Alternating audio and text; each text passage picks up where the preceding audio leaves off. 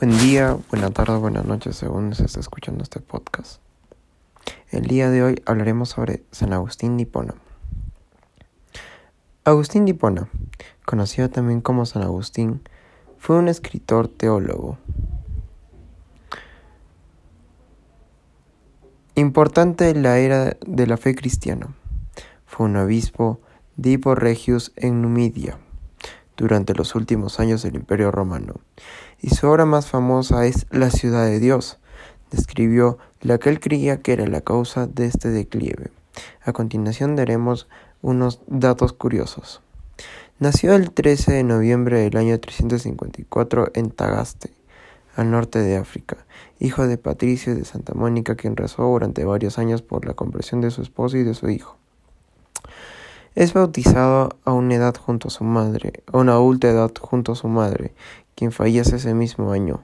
Luego de la muerte de su madre decide llevar una vida monástica. Sin embargo, Dios tenía otros planes para él. Es ordenado sacerdote y cinco años después fue ordenado obispo, dirigido la diócesis de Hipona por 34 años.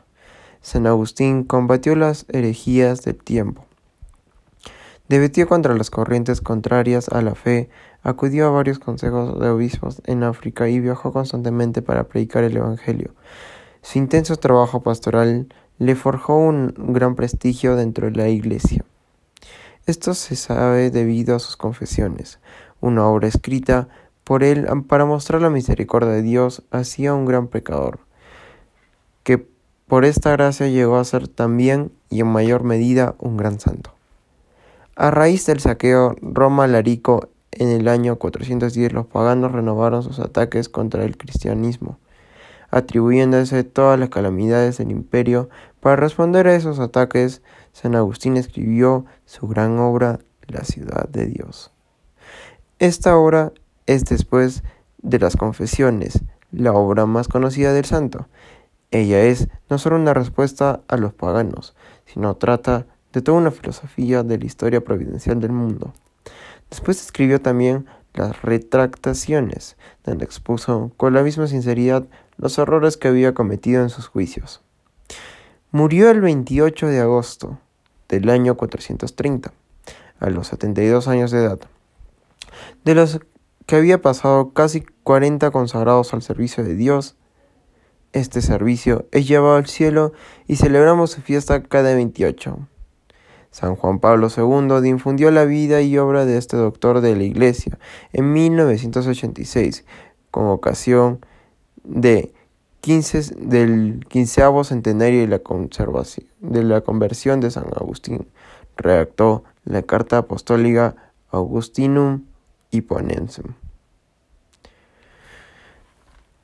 Como segunda pregunta tenemos la que viene a ser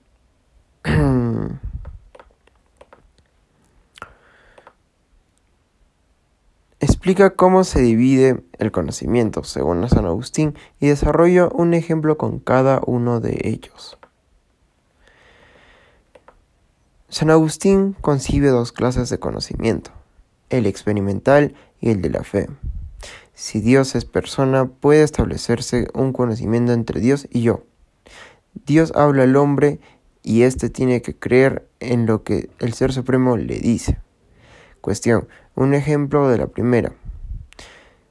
Si Dios es persona, o sea, es decir, si es que Dios es una persona, Él dio un conocimiento a los seres humanos, el cual se ve reflejado a semejanza en nosotros.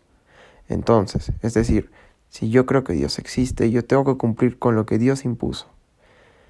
La otra, el otro ejemplo sería, si Dios, em, a ver, si Dios sé que es una persona superior, es un ser supremo, eh, y sé que me puede castigar, yo tengo que hacer caso a lo que Él me mande, porque si no, sabré que puedo tener, eh, puede haber diferentes formas en la cual me pueda castigar.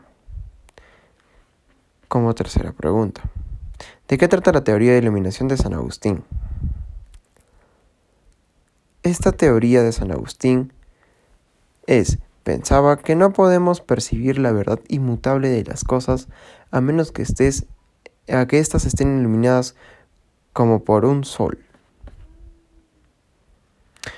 ¿Qué es necesario para conocer la verdad según San Agustín?